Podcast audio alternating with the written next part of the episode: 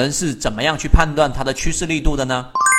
首先你要注意看，在这个地方上形成了一个交汇面积。这个面积和前面这个地方上涨形成的这个短期均线在上方短上长下的这个面积是不是明显增强的？其实，在这个地方上你就已经能够明显的判断出来了。但这个时候趋势力度还不是特别强，当然 MACD 也出现了一个明显的背离，这里面几乎都没有，对不对？第二种情况，你要判断趋势力度，这个地方的力度是不是又比前面这个地方的力度要强？你光是看 MACD 柱体的面积达到这个位置的时候，这里面其实就已经干嘛呢？就已经是要比明显的比前面的是要多了的。那这种就是一种强势，所以在这地方做我们说涨停复制成功的概率会比较高。那么我们再来看一看，呃，卖点怎么样去看趋势力度？你看这个地方了没有？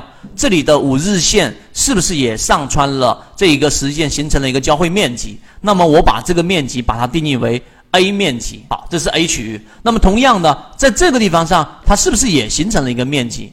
而且这个面积呢，非常短暂的就结束了。这个地方就是我们所说的 B 面积，明白了吗？那么这里面就是刚才的定义里面，当后者啊这一个地方形成的交汇面积和这个形成交汇面积，后者比前者要弱了，这个时候就是我们叫背驰。这个时候就叫顶背离了。那么你要卖股票的话，这种地方破位啊，或者说在中途当中已经感受到力度出现了明显的减弱的时候，这就叫。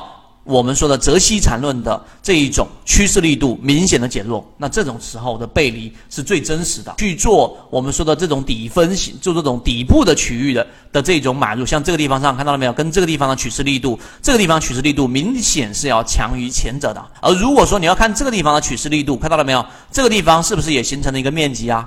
大家能不能理解这个东西？这个是真正的实战里面的，我不去纠结，不去跟你让大家去纠结那一种。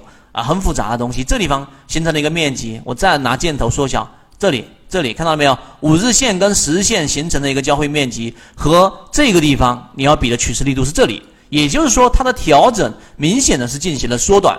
这种地方，其实你可以在逻辑上给它推演到六十分钟、三十分钟级别的走势。那这里面就比较复杂了。那么今天我们讲到这个地方，基本上就让大家明白了到底什么叫做取势力度。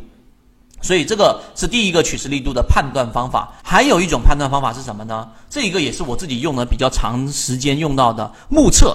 什么叫目测啊？就是我们说目测确定取势力度这个事情呢，其实很多人会觉得哇，是不是非常难去完成？其实并不难，有一个非常简单的概念，就是当这个当下与前一轮的结束时间的这种短期均线与长期均线形成的面积除以时间。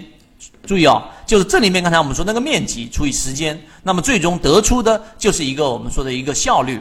那么这里面就是及时性的反馈出我们说趋势平均力度，注意平均力度面积除以时间与上一次缠中说缠泽西缠论的平均力度啊的平均力度的一个比较，有这一次和上一次的比较的强弱对比。如果一旦出现了比上一次弱，那么这就有可以判断出形成了一个我们所说的背驰了。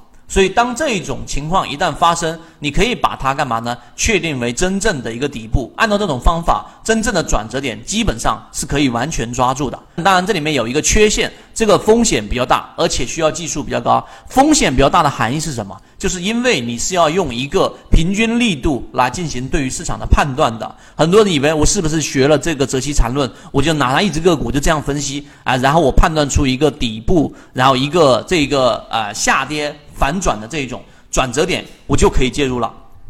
其实不是的，你还要综合的判断大盘的环境和个股和筛选和它的散户数量的这种季报数据是不是大幅减少，以及它基本面是不是安全的。也就是说，你要有一个大的护城河之后，然后用我们所说的这个择期缠论，才能让你如虎添翼，在操作上才会有更强的一种把手。而这种方法是我实战当中觉得最有效的趋势力度。我们圈子现在正在讲实战系统专栏，完整版有非常详细的视频和图文讲解，帮助大家建立一个完整的交易系统。所以你想进一步完善自己的交易框架和模型的话，可以拿出手机一步关注“股掌之上”公众平台，加入实战圈子，进一步系统学习。